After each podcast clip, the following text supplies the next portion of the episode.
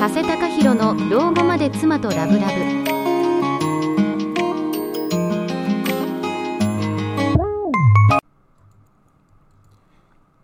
では今回は夫婦喧嘩で仲直りするきっかけ作りということについてお話ししたいと思います。まあ、夫婦喧嘩はですね気をつけていてもついついしてしまうものですよね。では喧嘩しちゃったとはですね、まあ、気まずくなったり意固地になってしまってですねなかなか仲直りできないですよね。で今回はですね夫婦喧嘩の仲直りのきっかけの作り方と、まあ、今後につながる仲直りのための気持ちの整理の仕方について、えー、お話したいと思います。まあ、夫婦喧嘩でですね、仲直りのきっかけとなるポイントですけども、まあ、効果的なポイントは、まあ、いくつかあります。まあ、もちろん夫婦喧嘩にはですね、自分が悪い場合と相手が悪い場合があるんですけども、まあ、どちらにせよですね、まあ、仲直りのポイントっていうのは変わらないんですね。で、ここで大事なのが、まあ、損得ですとか、勝ち負けで考えないっていうことが大切です。で夫婦はですね、まあ、倒さないければならない敵じゃないんですよねで夫婦喧嘩は勝つことが目的じゃないですよねまあ、パートナーよりも、まあ、一時的に得をしたとしてもですね、まあ、そこに大きな意味とかメリットはないと思います。まあ、夫婦喧嘩を終わらせるきっかけを自分から作ることはですね、まあ、なんだか負けたような気がしますし、まあ、損してるように感じるかもしれないですね。けどまあそれは相手も同じですし、まあ、待っていても事態が好転することは非常に稀なんですよね。で仲直りすればですね、まあ、そんな感情ってのはなくなるわけですよね。まあ、一時的に感じる損をしたような感情はですね、まあ、後々ですね、大きな幸せとなりますので、まあ、一歩踏み出してみましょう。まあ、次に重要なのがですね、まあ、自分の非を認めるということですね。まあ、もちろん喧嘩になるくらいですから、まあ、どちらの言い分も全て正しいということはないと思うんですね。まあ、しかしですね、最初にパートナーを責めてしまうとですね、相手は意固地になってですね、まあ、強硬な姿勢をとってしまうんですね。で、まあ、こじれてしまう前にですね、まず自分の非を認めて謝罪しましょう。でもしですね、自分に全く非がない場合でもですね、パートナーへの共感から話してみてください。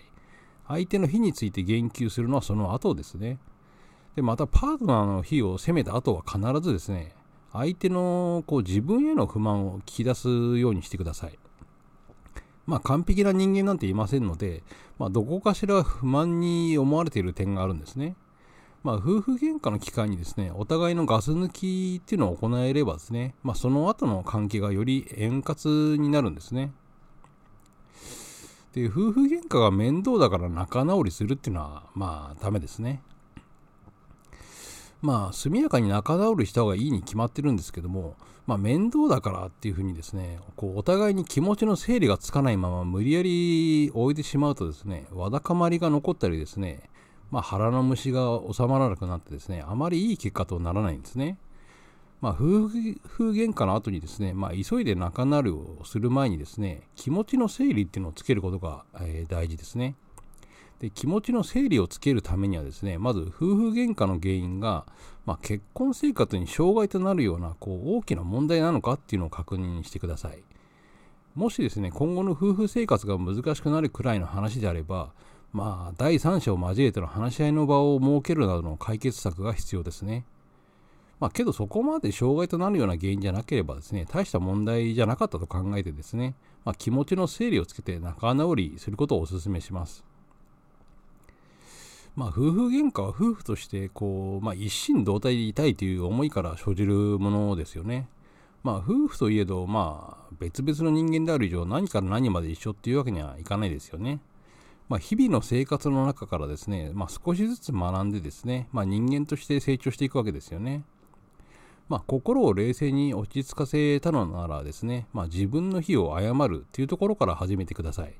まあ、相手を最初に攻めちゃうとですね、まあ、強硬な姿勢を取らざるを得なくなるんですね。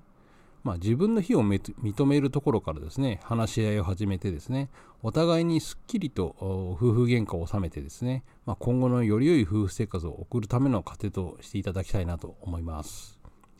では今回はこれで以上になります。